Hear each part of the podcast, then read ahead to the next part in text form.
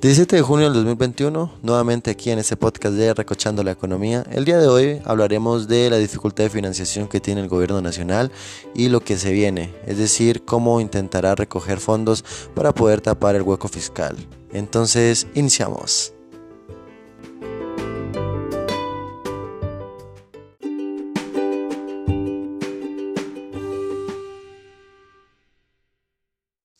Bueno, iniciamos este podcast con Golgori.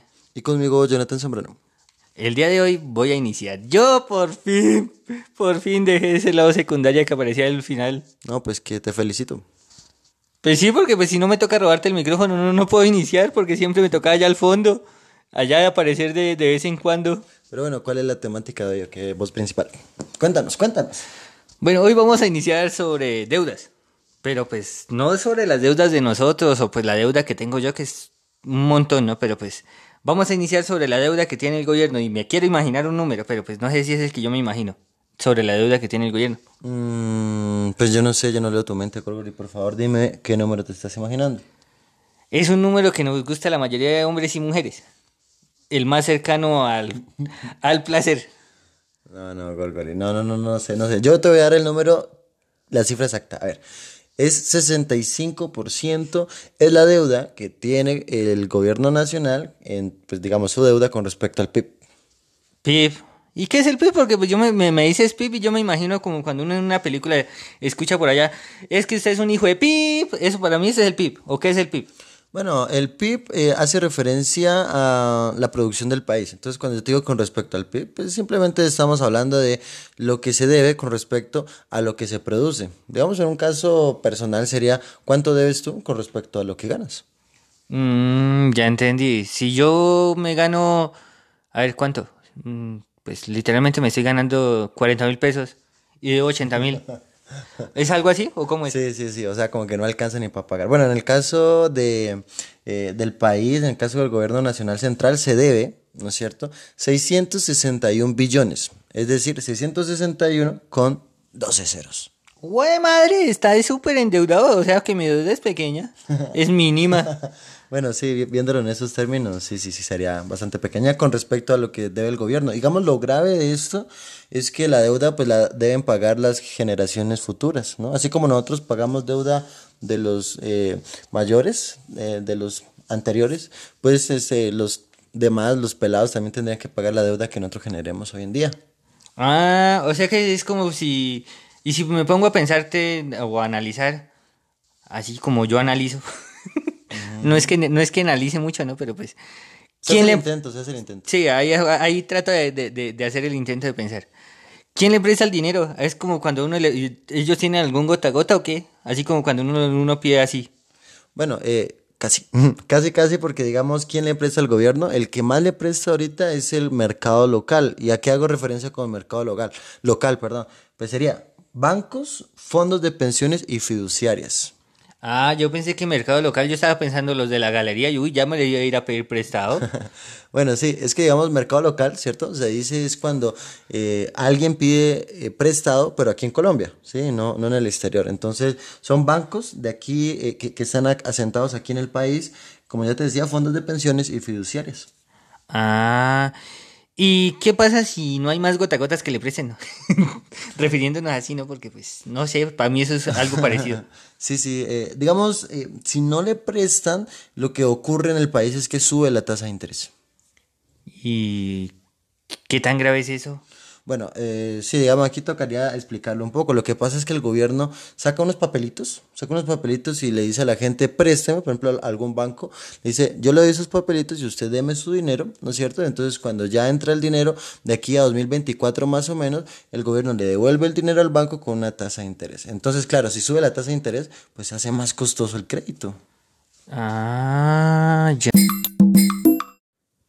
En la siguiente sección narraremos cómo el gobierno nacional obtendrá 14 billones de pesos en lo que se ha considerado el negocio del año. Veamos de qué se trata.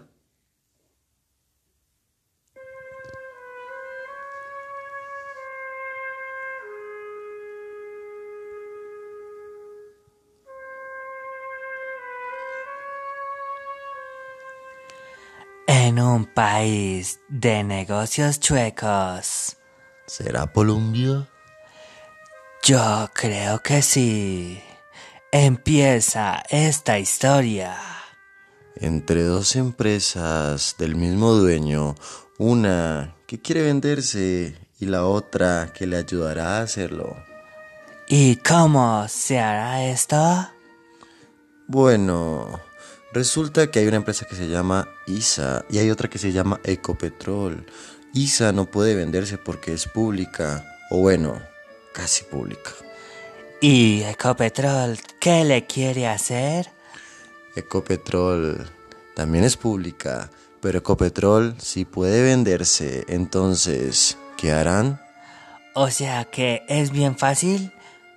¿O cómo así?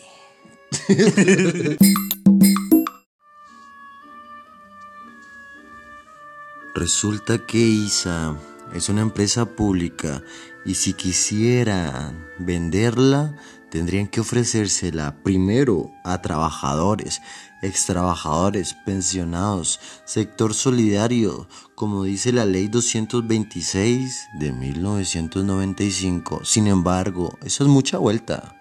El gobierno parece que no lo quiere hacer. Pero, ¿cómo harán el chanchullo para hacer ese negocio? Pues burlando la ley, como sabe, este gobierno nefasto. Pero pues, ¿será que lo logran hacer? Bueno, ya firmaron unos primeros documentos y parece que sí. ¿En qué consiste el chanchullo? El chanchullo consiste en que Ecopetrol le compra las acciones a ISA, es decir, de empresa pública a empresa pública, como si no estuvieran haciendo nada malo. ¡Qué vivos que son los del gobierno! Entonces, hasta ahora todo bien. Claro, Ecopetrol le compra las acciones a ISA, pero Ecopetrol no tiene la plata suficiente para comprar todas esas acciones. Y entonces, ¿cómo realizarán ese procedimiento? Pues Ecopetrol venderá parte de sus acciones y además se endeudará para obtener los recursos para pagarle a ISA y que esos recursos a su vez vayan al gobierno. Es decir, Ecopetrol vende parte de su propiedad para entregársela al gobierno a través de ISA. ¡Qué chanchullo tan torcido! Es un trucazo para burlar la ley 226, para pasar por encima de los trabajadores, de los ex trabajadores, de los pensionados, del sector solidario, de todos, y obtenerle al gobierno 14 billones de pesos jugosos y en efectivo. ¡Qué sabrosa esa cantidad de dinero! Claro que sí. Pero, ¿cómo podemos evitar algo así? No se puede.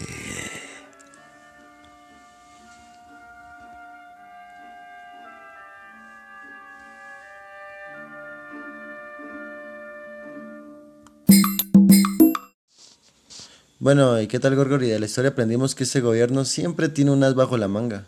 Sí, siempre tienen un chanchullo bien torcido. Nunca se les acaban las ideas, ¿no? Para nada. bueno, ahora imagínate otro revolcón. La reforma tributaria dentro de un mes. ¿Cómo así? Pues sí, imagínate que pues eso que nos llevó a las calles el 28 de abril, ahora nuevamente, pero pronto, próximamente. ¿Y más o menos cuándo? Pues dicen que para el 20 de julio, o sea, casi que en un mesecito ya. Uy, o sea que dentro del 20 de julio toca nuevamente paro. Nuevamente a las calles, nuevamente a gritar, a parar para avanzar, porque este paro nacional pues no se para. ¿Y si el pueblo para? Pues el gobierno se enoja. ¿Y si el gobierno se enoja? bueno, compa, entonces vámonos a las conclusiones. ¡Y fuímonos!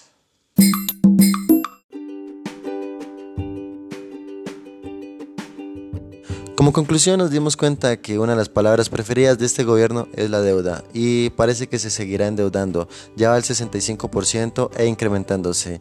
También intentará pasar la reforma tributaria en la siguiente legislación y bueno, vamos a ver cómo le va y si el pueblo lo permite. También pues este gobierno está esperanzado a la reactivación económica, todo se verá a futuro. ¿Qué será? ¿Qué será lo que sucede, Gorgor? ¿Y tú qué opinas? ¿Qué será lo que va a pasar? ¿Y disfrutaste este podcast? ¿Cómo te fue?